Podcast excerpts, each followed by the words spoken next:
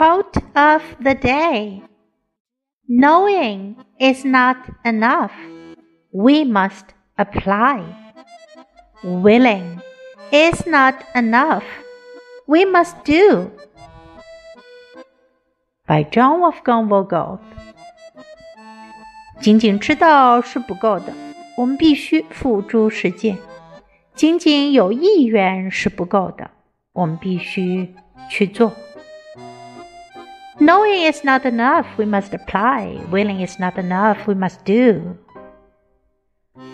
Word of the day apply. Apply 应用、运用。